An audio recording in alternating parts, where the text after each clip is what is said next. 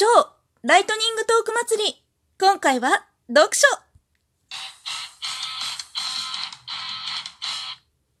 アマゾンのさ、Kindle Unlimited に登録してるんだけれども、普段は、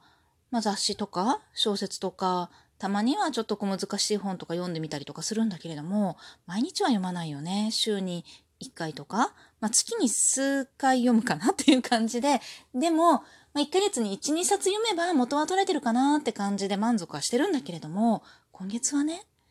BL 漫画をひたすら読んだわけよ。なんでかって、まあ言い訳はいいのよね。とにかく読みたくて読んだの。そしたらね、昨日の夜、Kindle を開いたら、おめでとうございます20日間連続読書達成ですこれからもその調子でって書かれてるわけよ。なんか褒められてるみたいなんだけど、複雑よね。